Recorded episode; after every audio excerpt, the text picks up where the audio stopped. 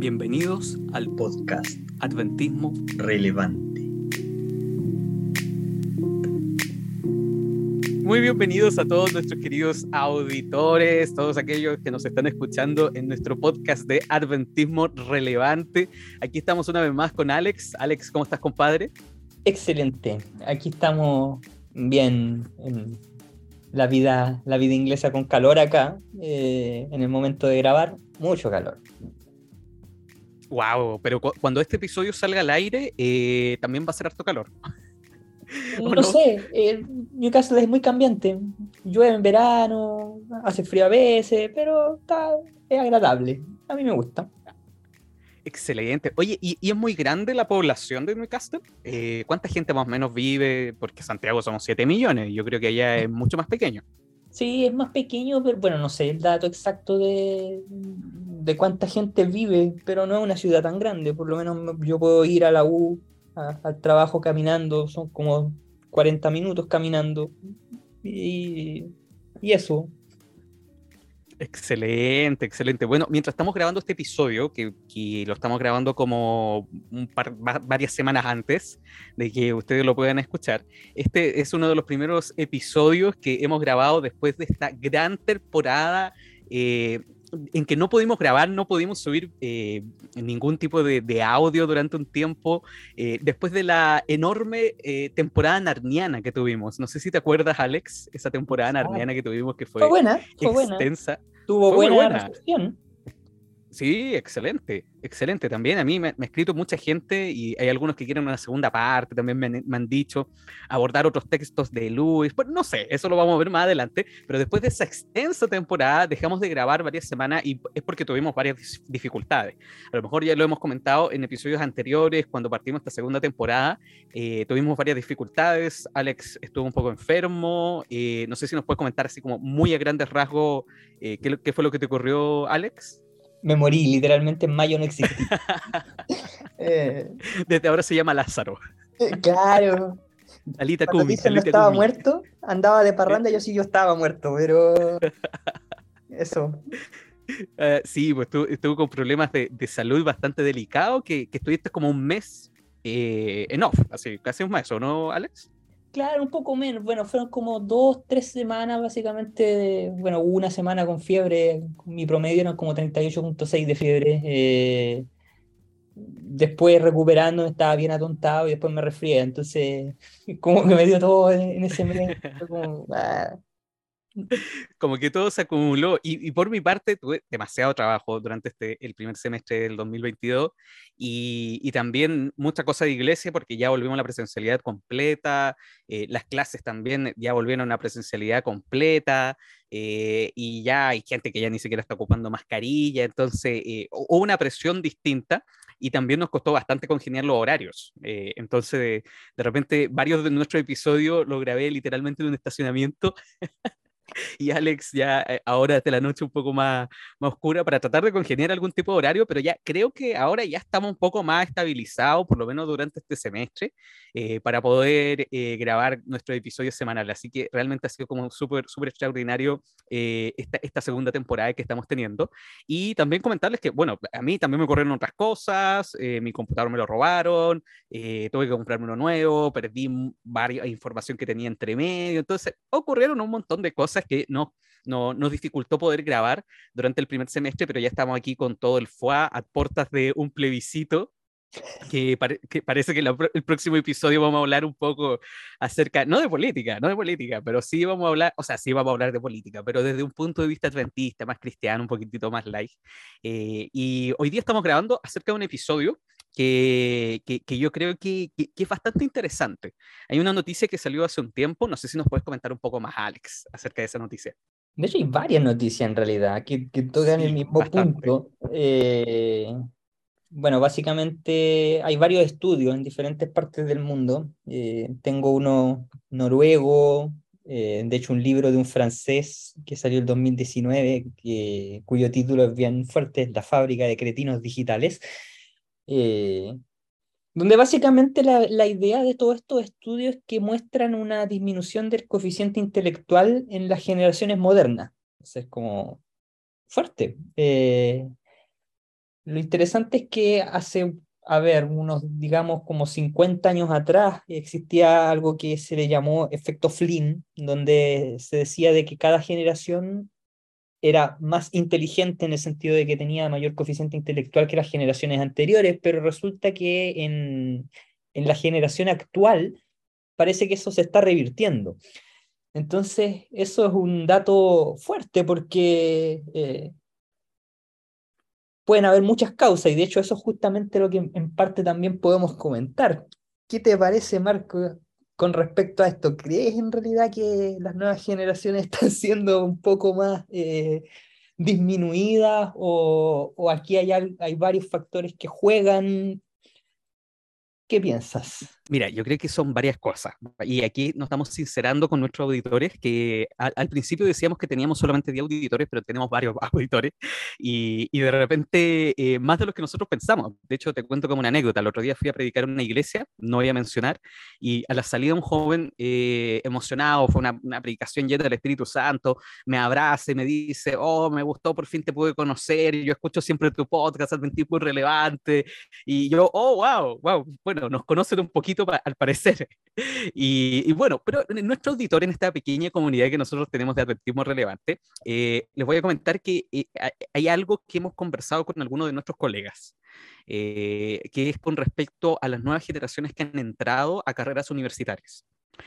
Eh, por lo menos este año eh, me ha tocado hacer clases eh, y también he tenido una clase, la estoy haciendo con varios novatos que recién están saliendo de tercer y cuarto medio, segundo, tercer y cuarto medio de manera muy difícil, acá en Chile por lo menos, y, por, por, temas políticos, porque el año 2020 lo tuvieron que hacer todo vía Zoom, el año 2021 todo de manera eh, también online, eh, tuvieron poca interacción con sus pares, tuvieron problemas también para poder eh, sociabilizar y tienen también un montón de traumas.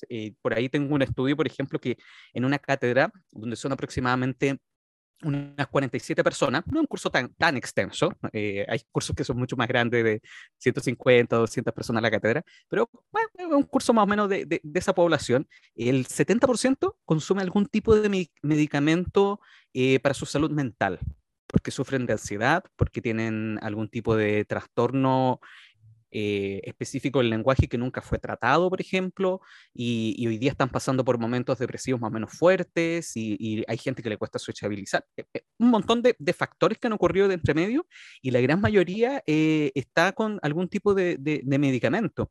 Y lo segundo que me he dado cuenta es que hacen preguntas que, que, uno no está habituado a ese tipo de preguntas en un contexto universitario.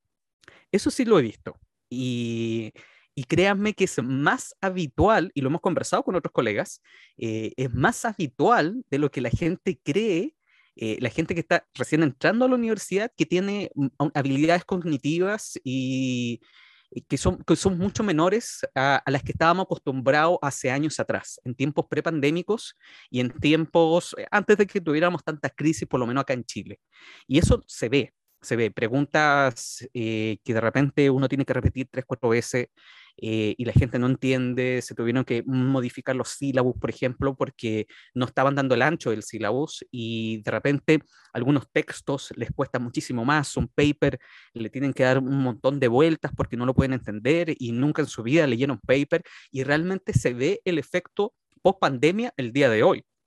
Eso yo por lo menos lo he visto.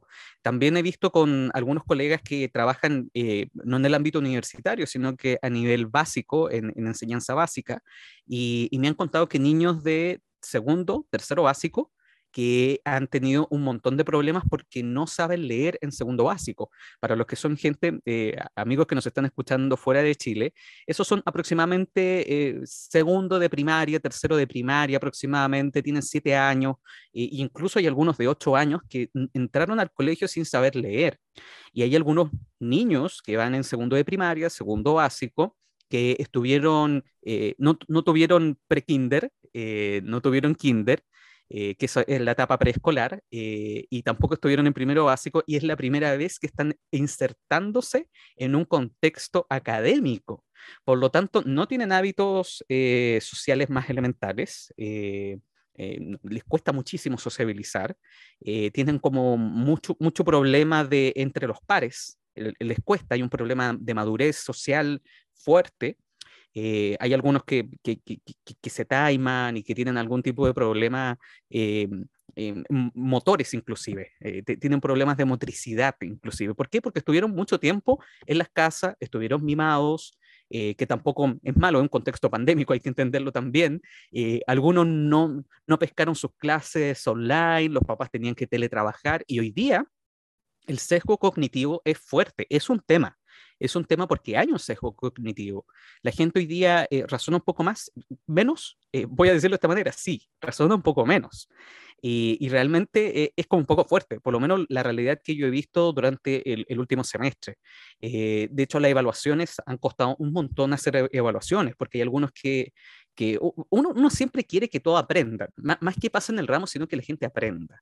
Y, de repente eh, no, no, están dando el ancho, pero sin embargo quieren dar el ancho, pero no pueden dar el ancho porque no, no tienen la habilidad, no es un tema de, de no querer, es que no tienen la habilidad. Entonces no tienen hábitos de estudio y otras cosas más entre medio, y eso se está viendo. El efecto pospandémico en el ámbito de la educación, por lo menos acá en Chile, sí se ve. No sé, ¿cómo, cómo ha sido tu caso, Alex? No sé si, si tienes algo que comentar. Eh, que tú también estás dedicado a la, a la academia universitaria. Bueno, desde lo que he hecho a lo largo del, del tiempo, haciendo clases tanto en, enseñanza media como en eh, ámbito universitario, bueno, debido a eso uno tiene que ir revisando constantemente cuáles son los, eh, los programas, cuáles son las eh, ideas a desarrollar al final, cómo uno adapta estas cosas. Y es interesante que cuando uno piensa, por ejemplo, en el ámbito matemático, eh, pensando en años atrás, eh, de hecho, antes de, de, nuestra propia enseñanza media, eh, pensando bien atrás, se supone que en, en matemática, en electivos de enseñanza media, existía una unidad de números complejos, lo cual, eh, parte de, las construcciones matemáticas que existen. Cuando nosotros en nuestra generación abordamos eh, los programas, en el fondo eso ya dejó de existir, no, no se enseñó más, es como que disminuyó. Luego también eh, existía una subunidad muy corta de límites, derivadas, etcétera, cosas de, ese estilo como preparación para la universidad, que luego volvió a cortarse y ahora último, con los nuevos programas, por lo menos en Chile, eh, de lectivo en matemática, volvió a, reflotar un poco, eh, pero la tendencia estaba, incluso antes de, de, pandemia, era que justamente había muchos contenidos que estaban desapareciendo. Eh, y eso es interesante, o sea, se reforzaba mucho más lo que ya se sabía, más de eh, entregar más. Ahí alguien puede entrar a, a, debatir al respecto de qué es mejor, si más, más información o menos información y mejor, etc. Pero el punto es que en realidad pareciera de que, eh, por lo menos desde la perspectiva de la, de la matemática dura o de hacer física teórica en el fondo, eh, no es tan fácil hoy por hoy. Eh, para ese tipo de cosas uno requiere eh, más bagaje que hoy por hoy está costando un poco más eh, entregarlo en el fondo. Y eso se, se ve un poco, se, se nota un poco la, la, diferencia a lo largo del año. No es tan profunda, pero se va notando cuando uno considera una gran cantidad de años. Eh, al parecer también uno observa el, concepto de la comprensión de lectura, que es súper fuerte también y resulta que es una de las habilidades más importantes que como humanos tenemos al final, que es tratar de entender simplemente algo simple que podamos leer y, y a veces eh, es complicado. Entonces, ahí hay un cierto punto que se está dando incluso pre-pandemia y que obviamente se ve sumamente eh, incrementado debido a, obviamente, una ruptura que es súper fuerte e inesperada en el fondo, pero pareciera ser que efectivamente desde la perspectiva, desde ese ámbito, eh, pareciera que está costando un poco más el, el, cierto desarrollo intelectual al pasar los años. Sí han habido obviamente cosas que han mejorado, y, y, es, y, es, chistoso que justamente este libro que menciona este francés, La fábrica de cretinos digitales, donde él precisamente atribuye esta disminución de coeficiente intelectual a precisamente el hecho de que exista una mayor tecnologización y, y sobresimplificación de las cosas. A pesar de que justamente pareciera que la, la tecnología nos ayuda mucho, pareciera que a veces nos ha simplificado tanto las cosas que no las pensamos tanto. Y eso es algo que justamente uno debiera tener cuidado en el proceso de enseñanza. Es útil la tecnología totalmente, no hay que eh, satanizarla en el sentido de que no, esto es aberrante, pero sí hay que tener cuidado con esa sobresimplificación. Yo creo que es muy importante y eso influye en las nuevas generaciones. O sea, aquí hay, mucho que hablar, porque tú, le diste al clavo con, el tema tecnológico también, que, es un tema es un tema. Te, te, les voy a comentar una cosa, por ejemplo. Eh, yo hago clase, una de las cátedras que hoy día estoy haciendo clase, que es pensamiento crítico. Le enseñamos a la gente a pensar críticamente. ¿Qué es el pensamiento crítico, el pensamiento metacognitivo y cómo esos procesos lo pueden tomar dentro de su, eh, del aula de clase? Se pueden hacer cosas muy entretenidas con el tema del pensamiento crítico.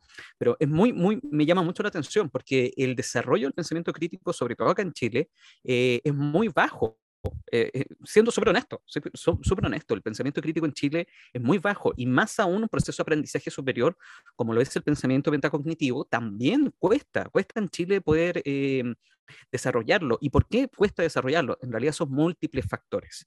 Múltiples factores. Educación de, de la casa, educación de las escuelas, la interacción entre pares, eh, lo convulsionado a la sociedad. Hay múltiples factores que han eh, repercutido en que el pensamiento crítico, el pensamiento cognitivo, el aprendizaje profundo, eh, el aprendizaje visible no, no, no, no cueste más en la sociedad chilena. Eso es un, eso es un hecho.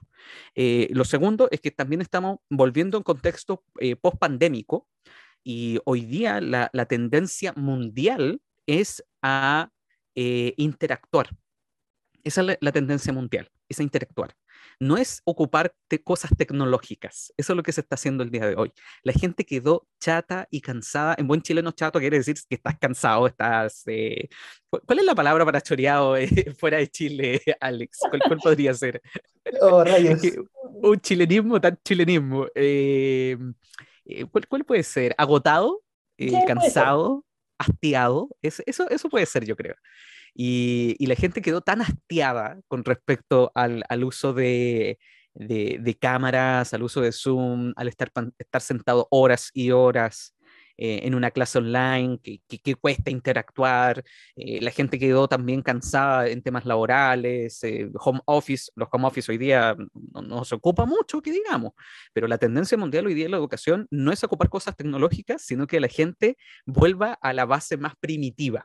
Eh, ¿Cuál es la base más primitiva? A la interacción, al trabajo en equipo, al, leer un texto de manera tangible. ¿Cómo, de manera tangible? Eh, imprimir el texto, tomar el libro, rayar el libro. Es cierto, uno lo, lee hoy día en su tablet, en el computador, en su dispositivo, etcétera, pero hoy día se está, e, e, esa es la tendencia casi a nivel mundial. Hay escuelas, por ejemplo, en Estados Unidos, donde el tema tecnológico lo dejaron, pero ya casi nulo, nulo, nulo. Tú llegas y tienes que dejar, bueno, aparte por unos temas de seguridad que han ocurrido durante el último tiempo, eh, y han, dejan los celulares en la entrada y, la gente adentro es totalmente distinto, volver a la pizarra, eh, ya no tanto PowerPoint, y la gente disfruta un poco más sus procesos de enseñanza. Lamentablemente, el exceso de tecnología influyó cognitivamente en nuestros estudiantes.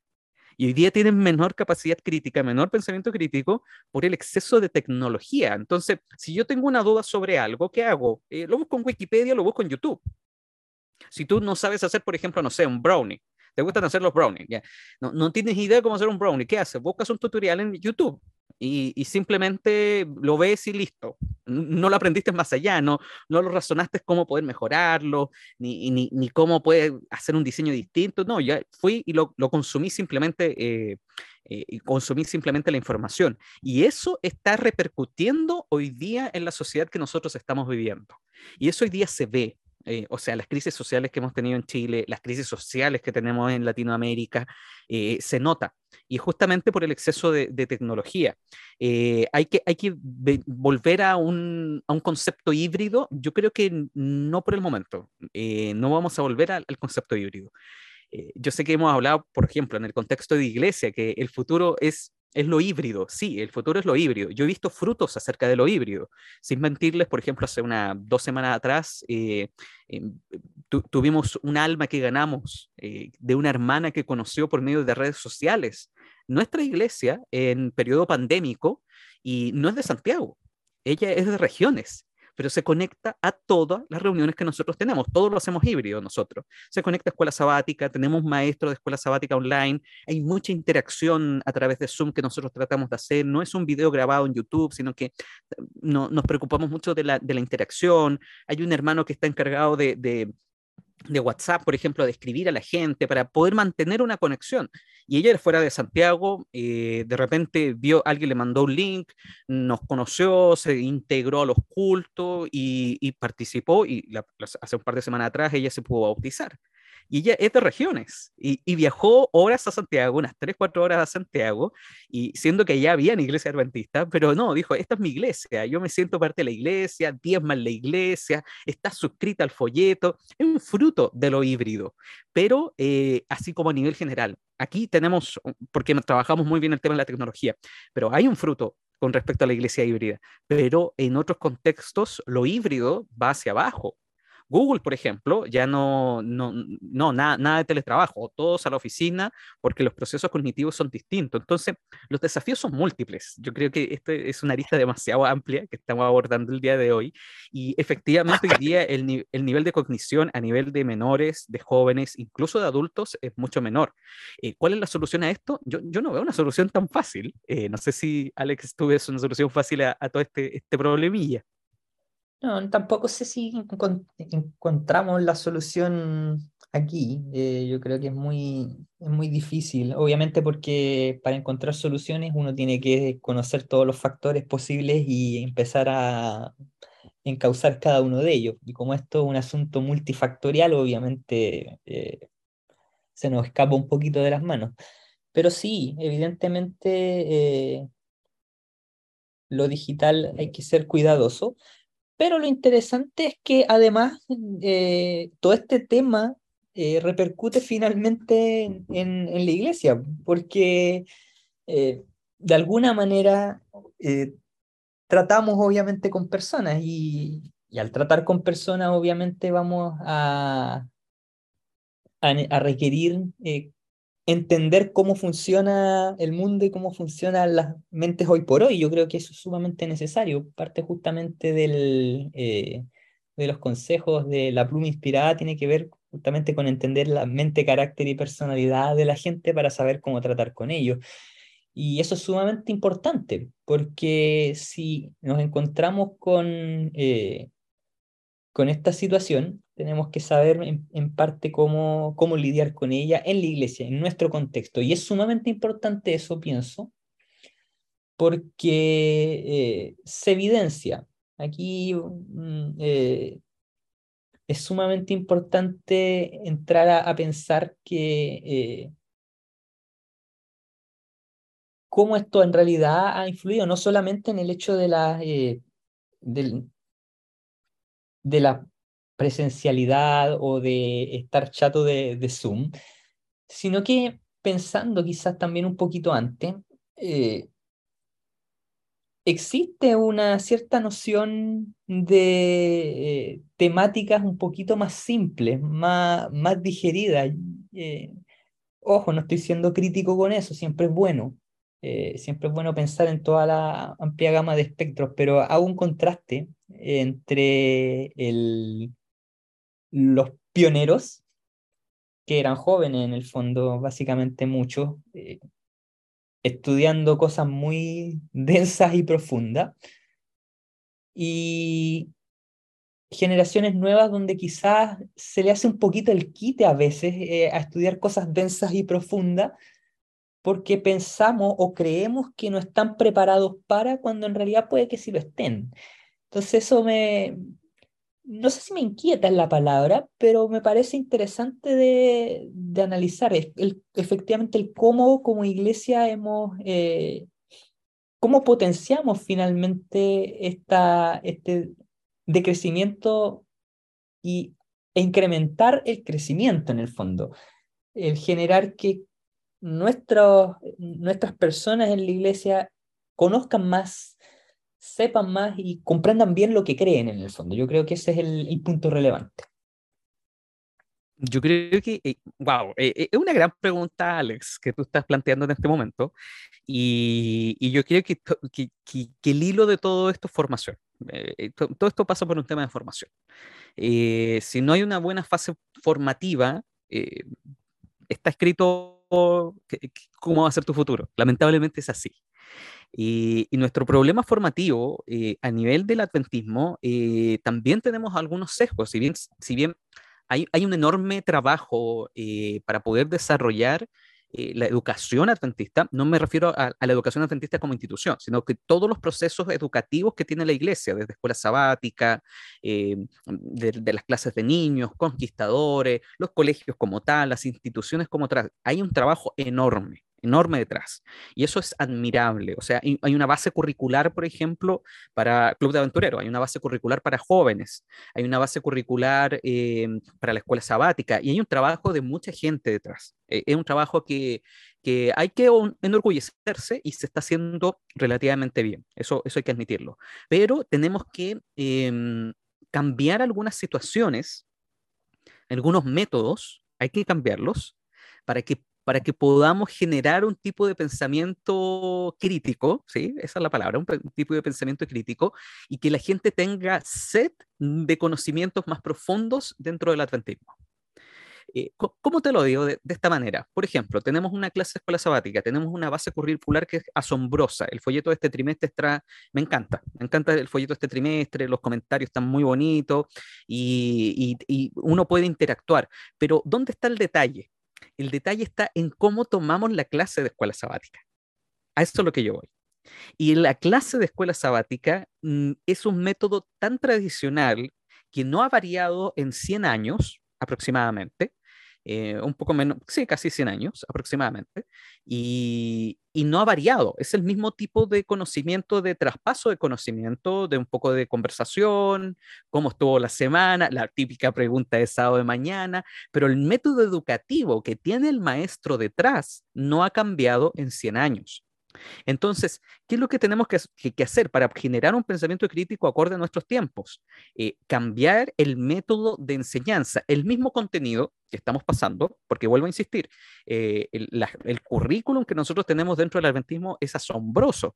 Las clases de escuela sabática, la profundidad, cómo se preparan los folletos, eh, cómo se prepara, por ejemplo, no sé, las, clases progresivas de conquistadores, otro tipo de método, es distinto, evidentemente, son cosas muy distintas, pero hay un trabajo que está detrás que realiza las divisiones, la asociación general, las distintas instituciones.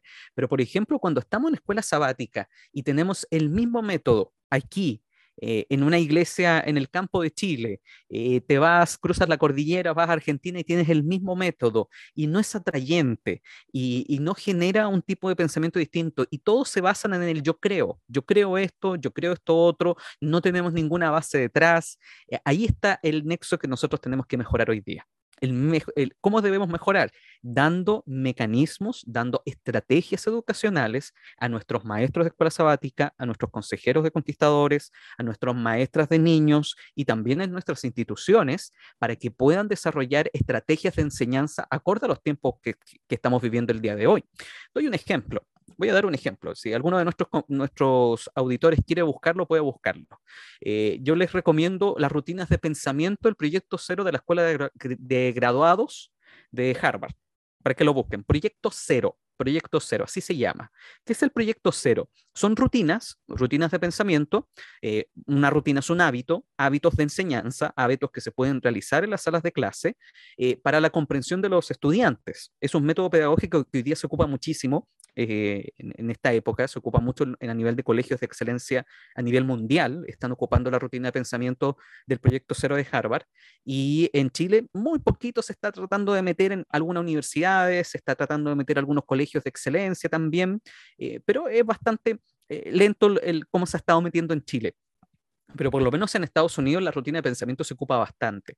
Se puede ocupar desde niños de primaria hasta niños universitarios, jóvenes universitarios, se puede estar utilizando. ¿Y qué es un método? Es una rutina. Es, un, es algo muy, muy cortito. Son eh, tres preguntas que se pueden trabajar entre pares, se puede trabajar entre grupos. ¿Qué me llamó la atención de esta frase? ¿Qué texto me llamó la atención y por qué me llamó la atención? ¿Y, y cuál es la palabra que, que, yo todavía no entiendo? Por ejemplo, eso es un tipo de rutina.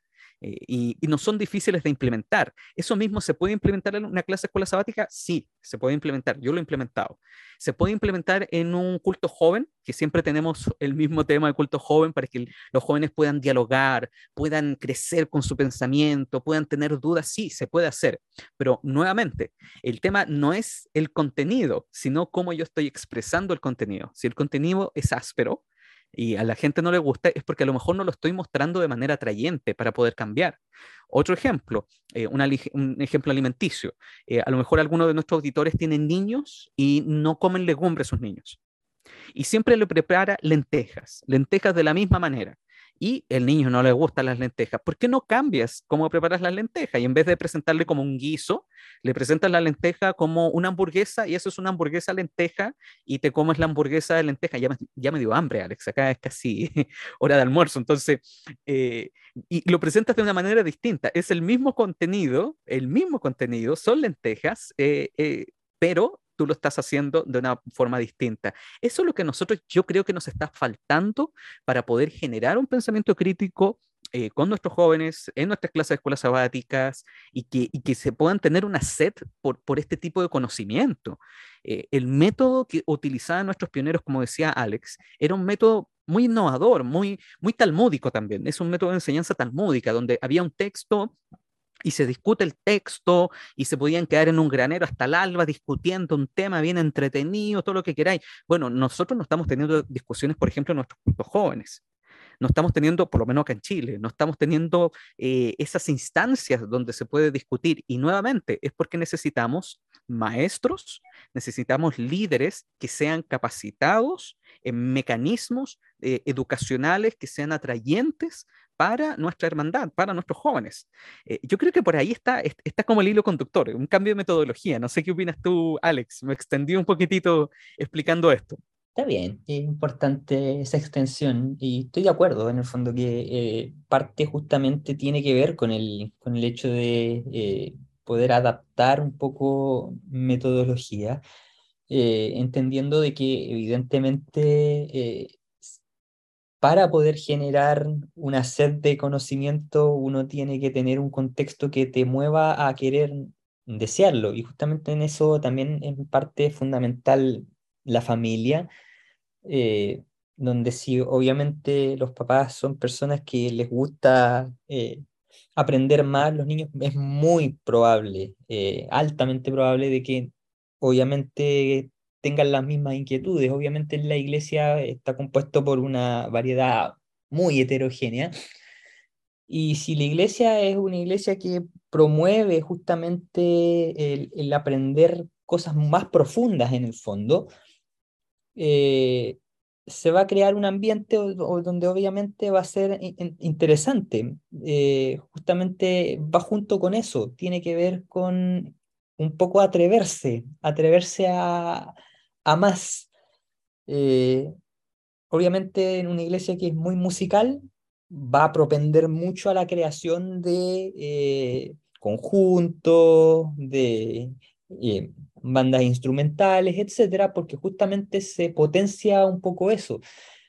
Lo mismo también obviamente ocurre en eh, el desarrollo del conocimiento propiamente tal, por ejemplo, donde justamente donde más eh, puede existir este tema justamente en escuela sabática. Entonces, ahí está la, la, gran clave, en atreverse también. Y en este atreverse a, a profundizar, a, a, cambiar un poco ciertos métodos, eh, se va gestando justamente lo que tú decías, Mark, justamente con este, esta idea de, de poder generar estos espacios donde hay más diálogo, más profundo justamente, pero tiene que ver con un hecho de atreverse a, a, ello. Hay una necesidad importante de, de dar esos pasos, eh, sumamente relevante. Lo mismo, tanto ya sea por las metodologías a, a utilizarse como por el contenido propiamente tal. Mm, yo pienso que no hay que hacer el quite a, a la innovación, no hay que hacerle el quite tampoco a, a tratar un tema complicado. A veces eh, uno le quita un poquito el... Eh, eh, a lo, le hace el quite en el fondo a, a los temas densos porque pensamos que no hay nadie que los maneje bien, porque pensamos que no, que no es muy interesante quizás tratar algo así, que es más atrayente tratar cosas más, un poquito más triviales, pero que podamos eh, tenerlas ahí, yo creo que es importante atreverse, atreverse a, a buscar nuevas metodologías, a buscar eh, formas de transmitir el conocimiento, yo creo que eso justamente es fundamental. Eh, hay que atreverse, yo creo que esa es como la clave a, todo, hay que atreverse al, a, a dar los primeros pasos en, en, esas direcciones. Yo creo que hay que confiar también en, en las capacidades de la gente, aun cuando eh, exista esta, eh, este dato duro en el fondo de la eh, disminución del coeficiente intelectual, eh, da lo mismo, creo yo.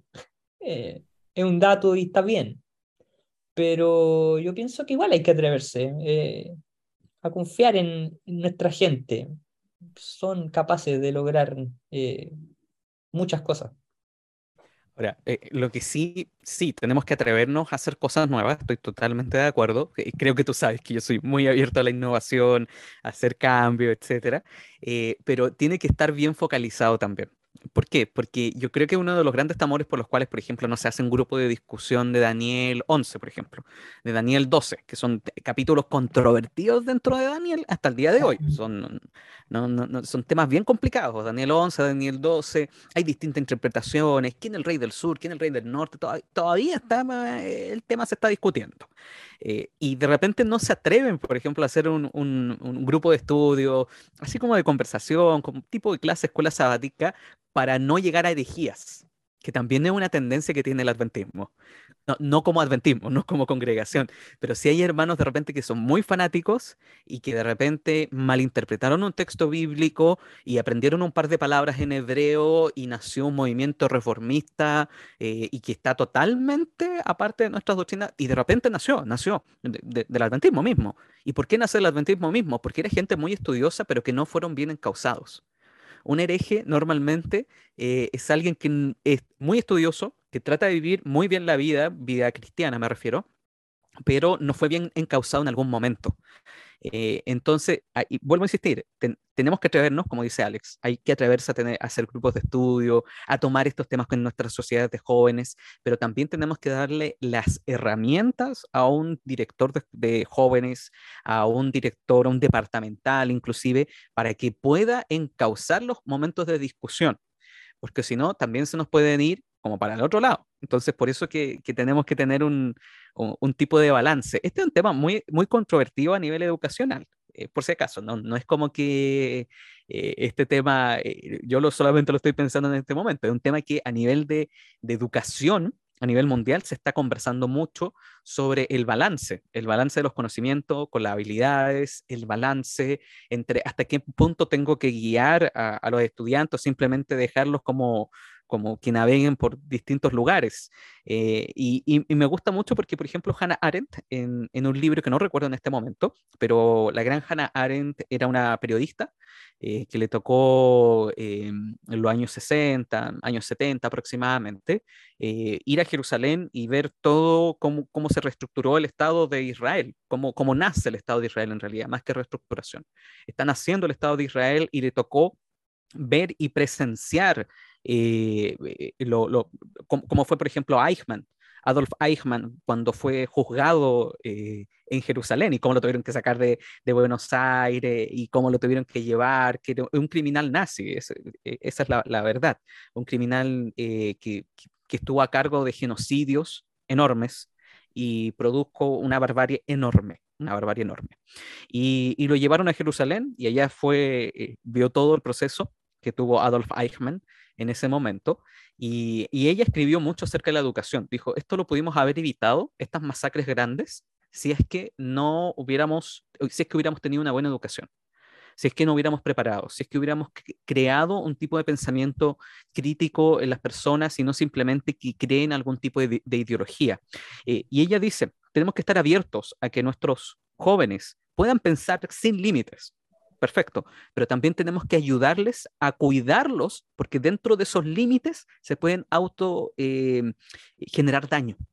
Entonces la educación y, el educador, ¿qué es lo que tiene que hacer? Tiene que proteger al, niño, tiene que encauzarlo, tiene que abrirse, abrirse, crear cosas nuevas, pero de repente hay que encauzar porque si no el río se nos puede desbordar por todos lados. Yo creo que ahí tenemos que tener un poco de cuidado, Alex, de repente. Eh, porque, y, y, yo creo que ese es el temor administrativo también que hoy día hay, por el cual hay temas que no se tratan. Yo hace mucho rato que no veo una semana de Daniel, por ejemplo, una semana de profecías de Daniel.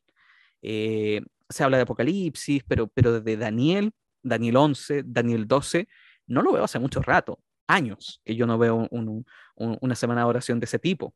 Eh, entonces, hay que, nuevamente, hay que hacer eh, e, estrategias nuevas, hay que hacer estrategias nuevas. Y hay que atreverse, como dice Alex. Por ejemplo, en una iglesia cristiana que, que me invitaron unos colegas, que, no, una iglesia adventista, eh, me llamó la atención algo, algo que vi, que, que, me llamó muchísimo la atención, que, que escrutinarlo todo y retener lo bueno. Y hay algo bueno que yo vi, que tenían varios psicopedagogas en, ese, en, ese, en esa iglesia, tenían varias psicopedagogas y se dieron cuenta de que habían, en sus clases de niños, habían niños que tenían eh, algún tipo de, necesidad educativa especial y, tenían un, trastorno em, de espectro autista.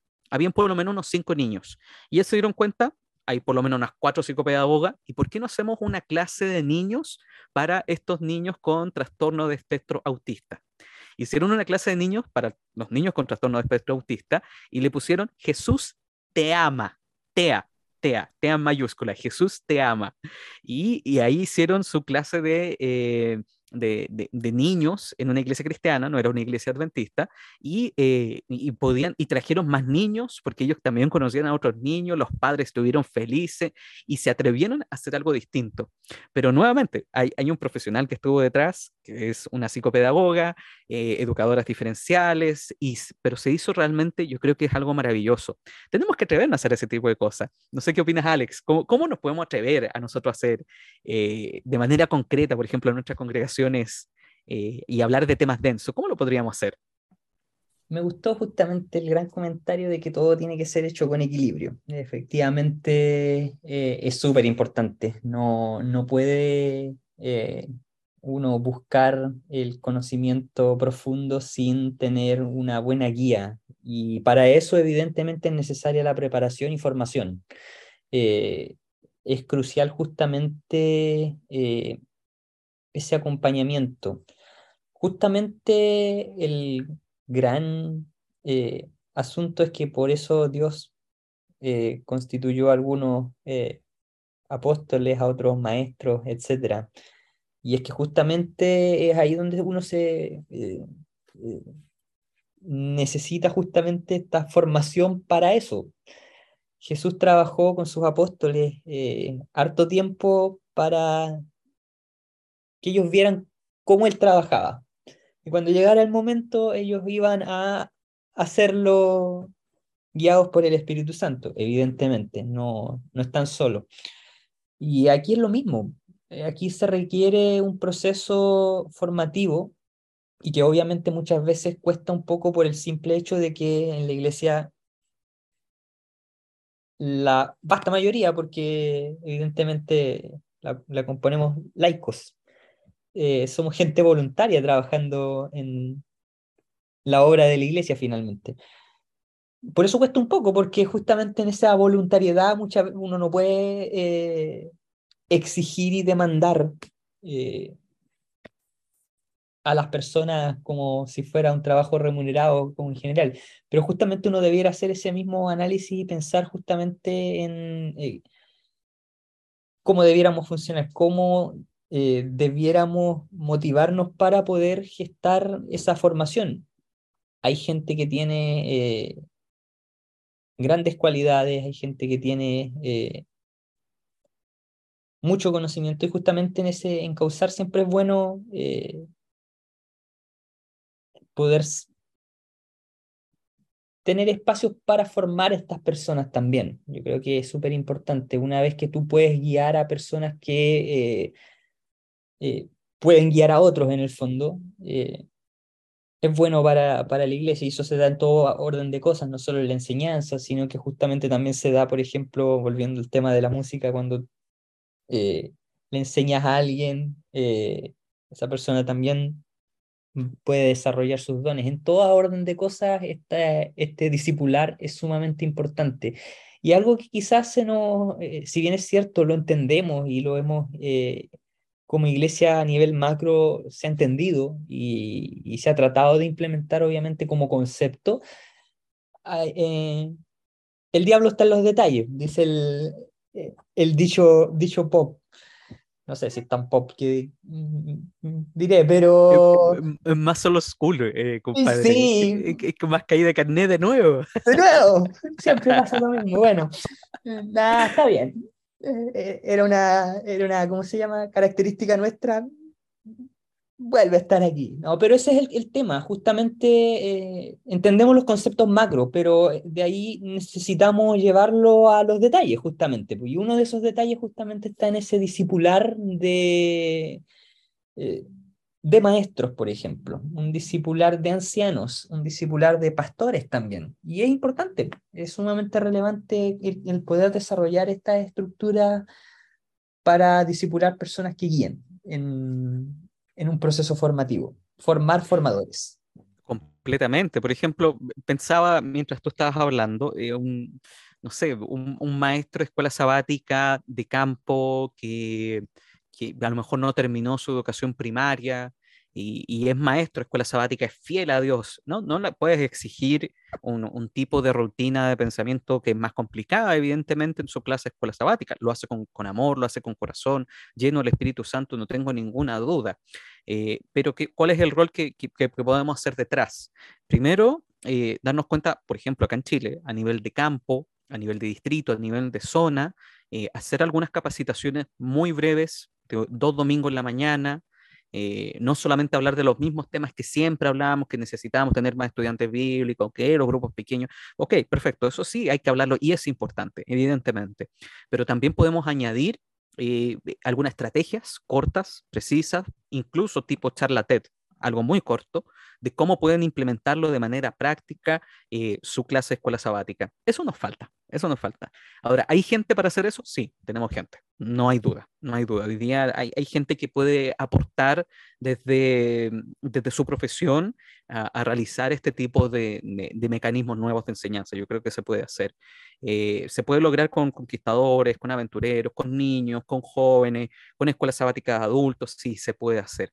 Pero para eso necesitamos también un poco de voluntad, necesitamos también un poco de cambio y, es evidente, no podemos exigir algo que, que, no están las condiciones para poder exigir, eh, pero sí hay que dar un paso y después otro pasito y después otro pasito.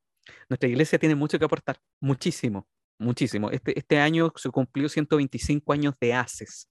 Hay iglesias que no tienen ninguna editorial, nunca han tenido una editorial y nosotros tenemos editoriales en todo el mundo, haces la Casa Editora Sudamericana cumple 125 años este año y, es realmente algo, pero maravilloso. O sea, la cantidad de libros que, que, uno puede encontrar, libros de educación, de matrimonio. Nuestra iglesia dedica tiempo a la educación pero podemos aportar un poquitito más, podemos aportar un grano más. Si vamos a hablar de profecía, una semana de profecía, hoy día tenemos que hacerla distinto. Eh, o sea, proyectar un PowerPoint y mostrar la imagen de Daniel hoy día no está funcionando. la imagen de la estatua de Nabucodonosor, me refiero. Eh, la del sueño de Nabucodonosor. No, no, hoy día no está resultando, hay que hacer algo distinto, hay que hacer algo distinto. Quizás tener una escultura, no sé, hay, que, hay que ingeniárselas de manera distinta para que sea atrayente la profecía y que, que tengan esa habilidad de, que voy, voy a meterme un poco más, eh, no creer todo lo que nos están diciendo, sino que ser, ser busquilla. Me encanta, por ejemplo, eh, mi abuelo que anota los sermones, y yo aprendí algo de él también, anotar los sermones. Y después de almuerzo, cuando uno ya está reposando, agarrar la Biblia, volver al sermón, aunque a lo mejor no fue el mejor sermón, pero eh, volver a, a leer los textos, tenía razón lo que estaba diciendo, no tenía razón de lo que estaba diciendo.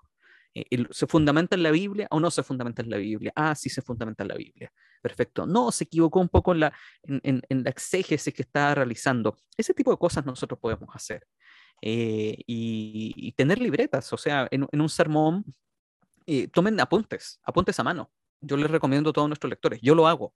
A mí me cuesta de repente concentrarme, tengo la mente cargada de cosas de repente, y, y sentarme y escuchar un sermón a mí de repente me cuesta, pero yo me siento, tengo una libreta, anoto el sermón, anoto los textos, las frases que me gustaron, de repente soy más breve, de repente escribo todo lo que dijo porque realmente fue un sermón genial, todo, pero lo anoto y después lo trato de leer, lo trato de estudiar en algún momento que tenga un poco más de tiempo libre y eso ayuda a poder crecer y a poder aprender un poco más.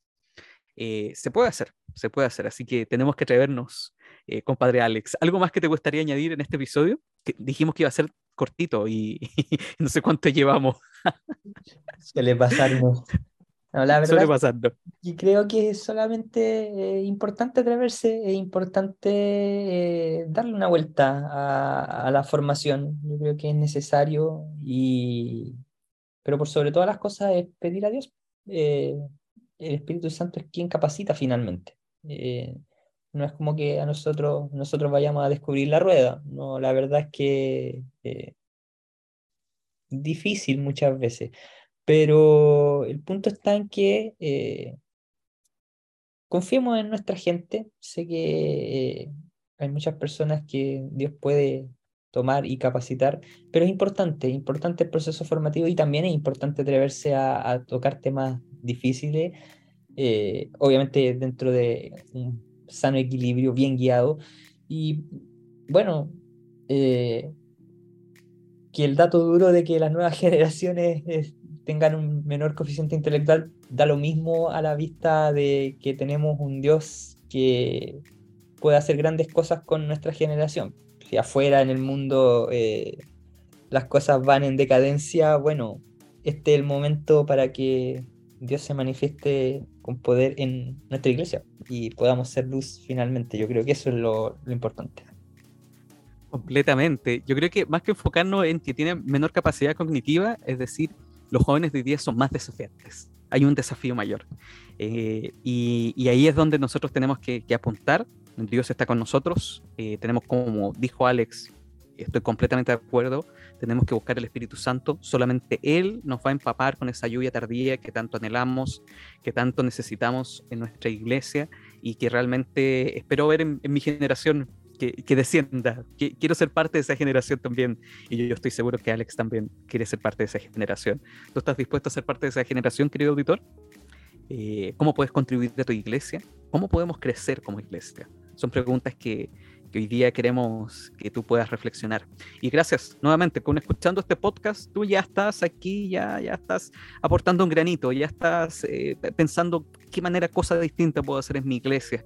Eh, ya con este podcast, eh, tú nos ayudas también a nosotros a poder entregar algunos tipos de conocimientos. Te dimos varios tips entre medio y, y tú nos puedes ayudar también a nosotros en nuestro podcast si en Spotify tú nos calificas. Ahí aparece una calificación, nos puedes colocar un like si a ti te gusta, si te parece que este podcast es muy bueno, ponle cinco estrellitas. Eso a nosotros nos ayuda muchísimo para poder llegar a más personas. don Alex, últimas palabras últimas palabras que quiera añadir.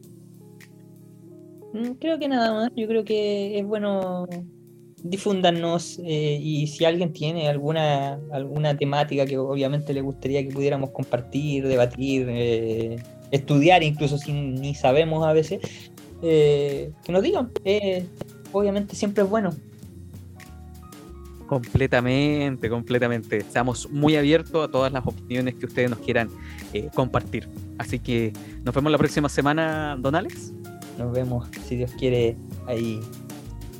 La próxima semana en un episodio más de Adventismo Relevante.